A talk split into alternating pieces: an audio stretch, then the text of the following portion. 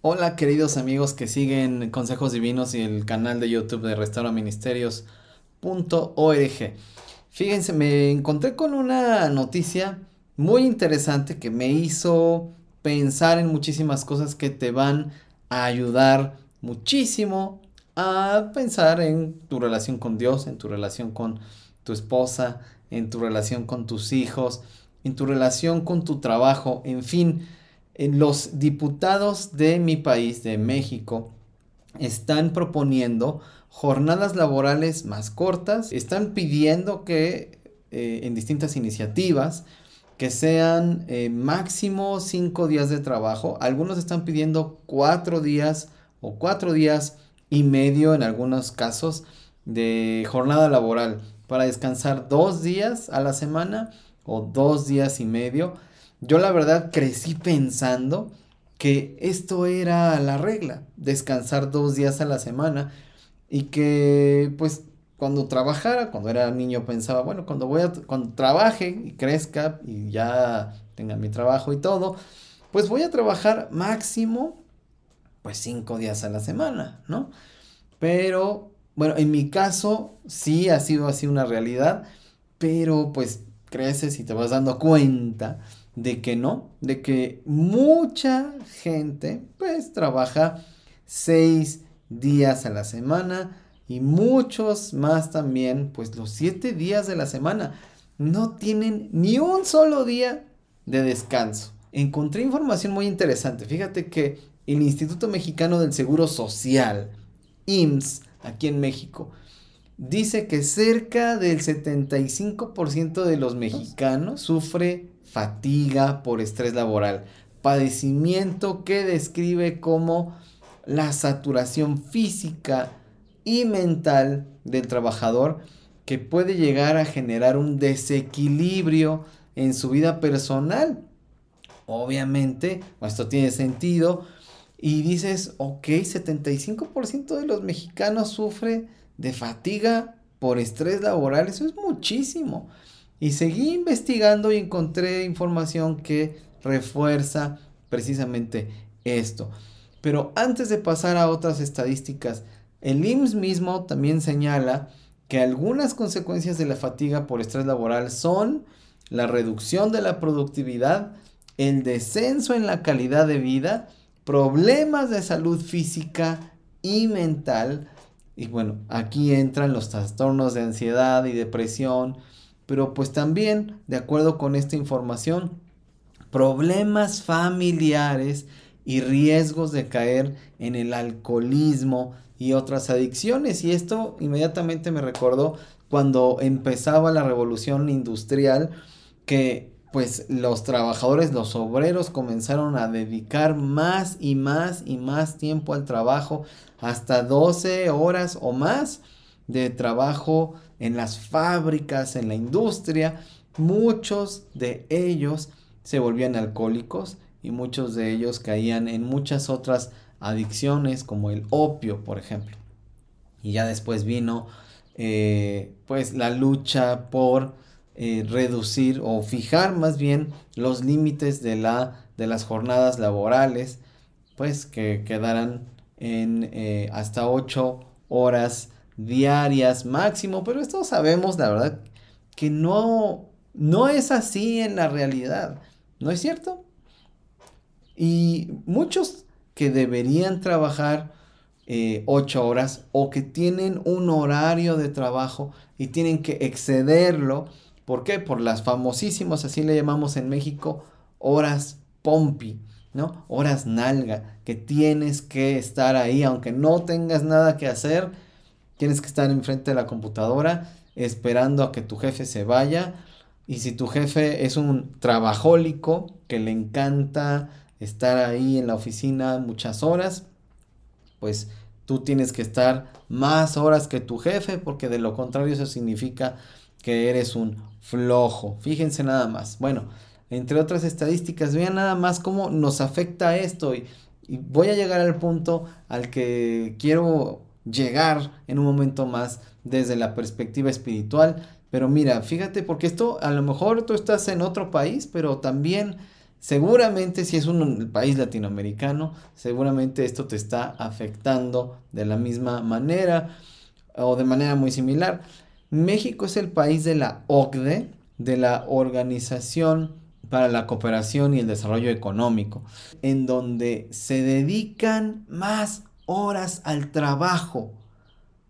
Trabajamos más horas que los habitantes de los demás países de esta organización. Trabajan 2.137 horas al año.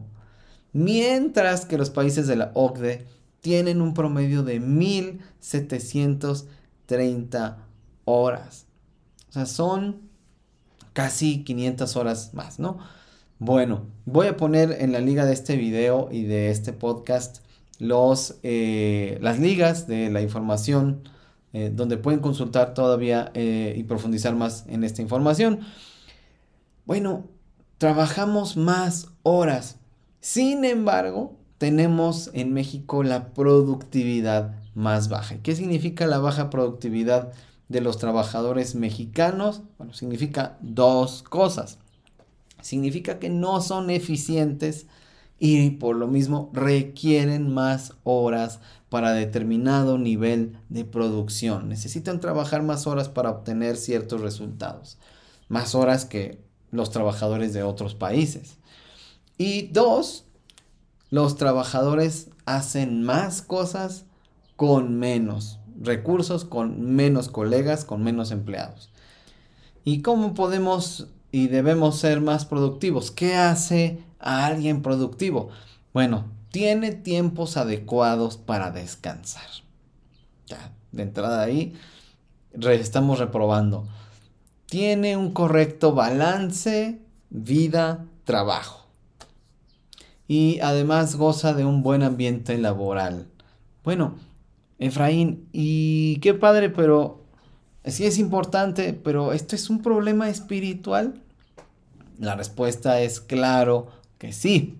Es un problema espiritual por las siguientes razones. Padres que están menos tiempo con sus hijos, con sus esposas, con sus familias, con sus iglesias, con sus amigos, obviamente van a presentar problemas. Y estamos, hemos estado hablando aquí de fatiga, hemos estado hablando de problemas mentales, de problemas de salud fuertes provocados por el estrés.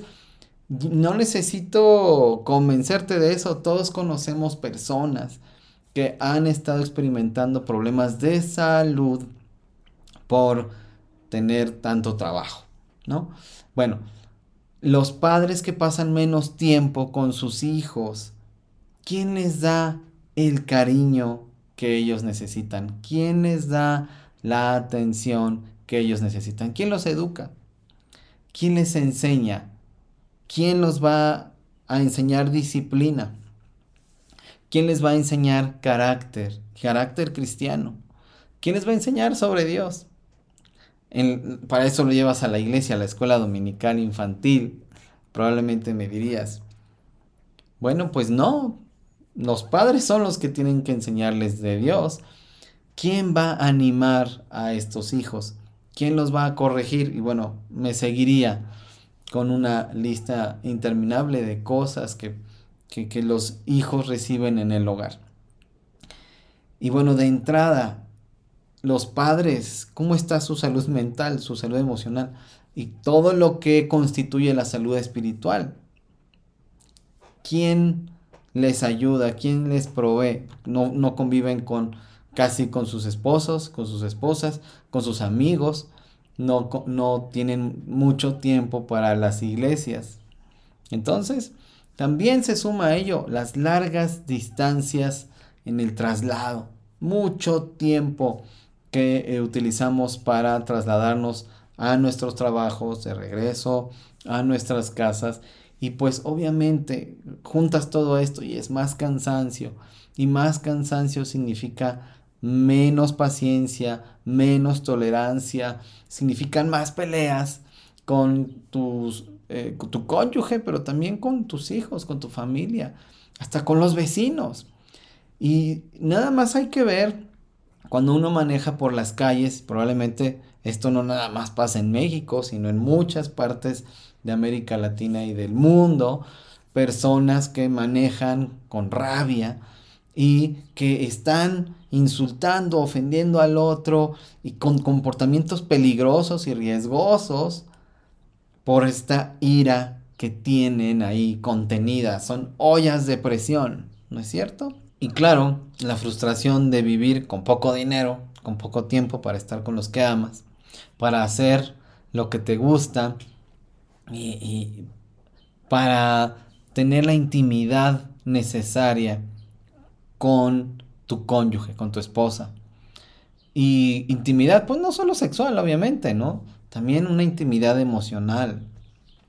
Una intimidad que implica platicar con tu esposa, escuchar a tu esposa lo que sus victorias de la semana, sus eh, momentos chuscos, los, las cosas que la hicieron eh, enojarse, escuchar a tu esposa, tener ese tiempo para hablar, para reír, para orar juntos por las necesidades que tienen, por los sueños que comparten y simplemente orar para buscar la voluntad de Dios en lo personal, pero también juntos, para eh, tiempo e intimidad para afrontar los problemas y solucionarlos, buscarles una solución.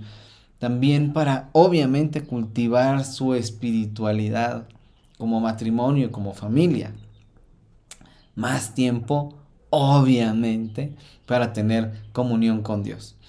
Y al tener el vacío de todas estas cosas que estoy diciendo, ¿qué pasa?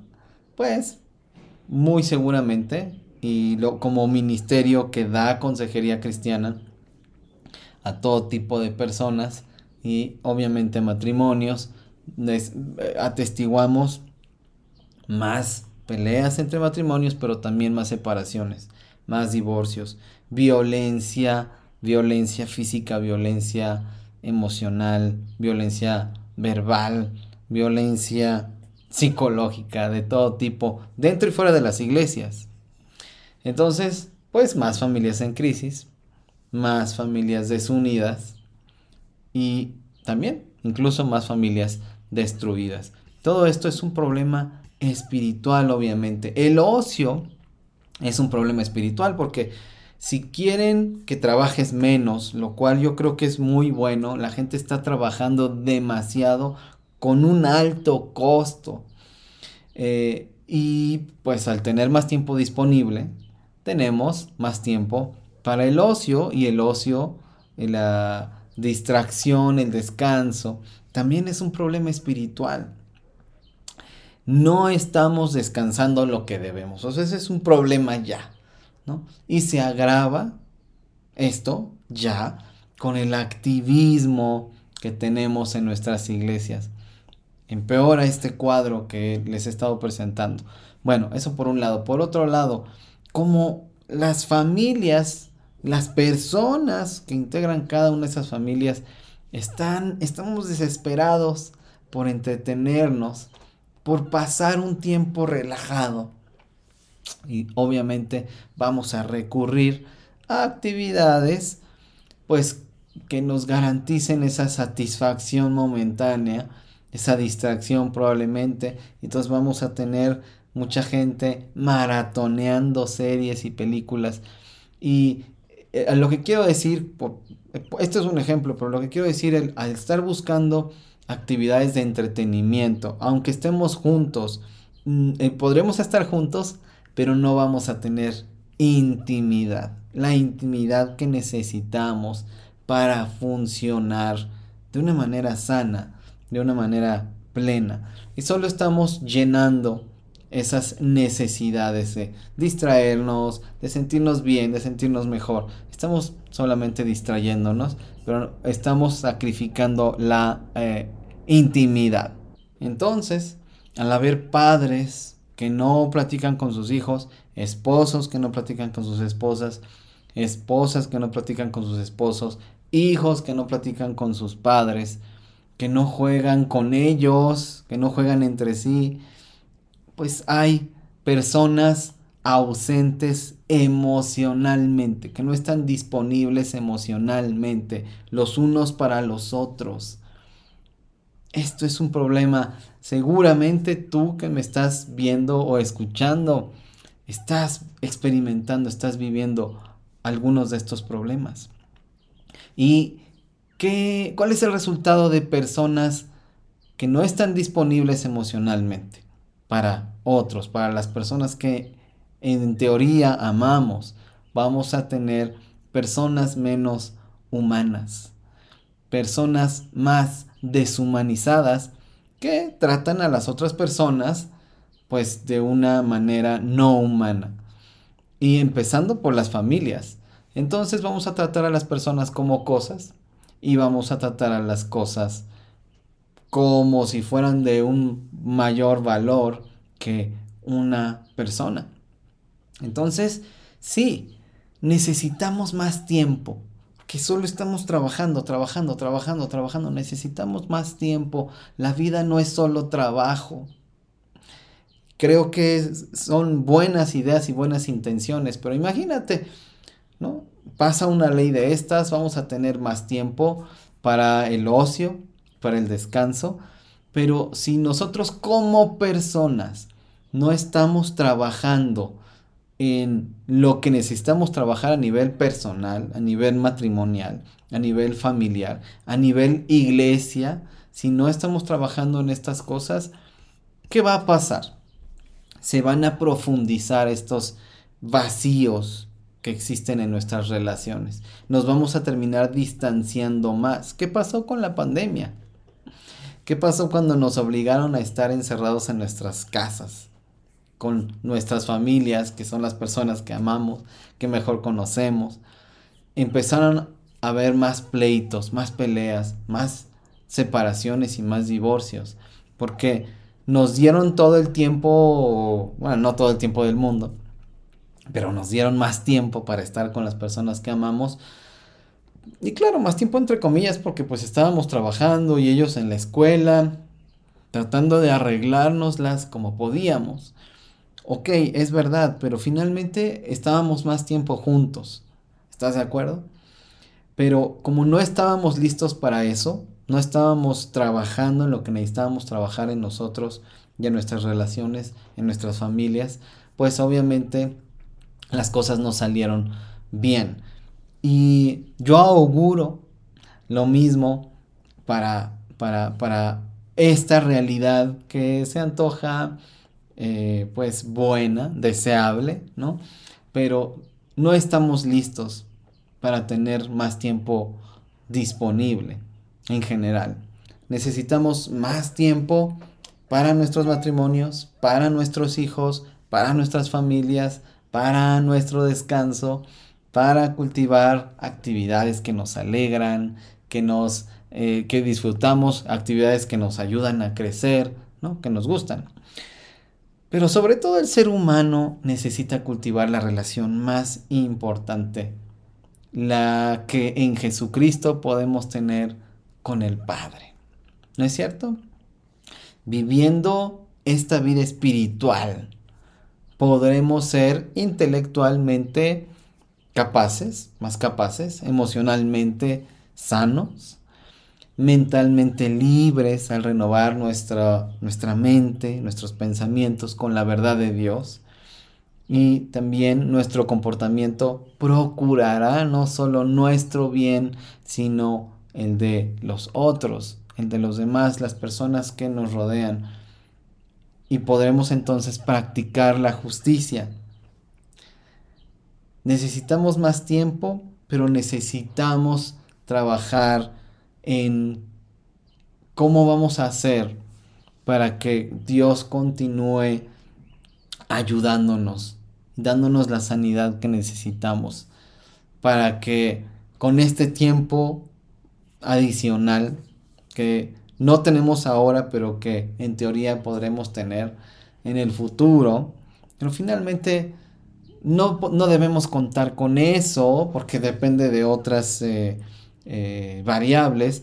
Y sí, creo que sí sería bueno buscar cosas así, ¿no? con nuestros jefes, con nuestras empresas, en nuestros negocios. Sí, tener más tiempo para lo importante, empezando por Dios, porque en, Jesucristo es, es donde está nuestra sanidad y nuestra plenitud.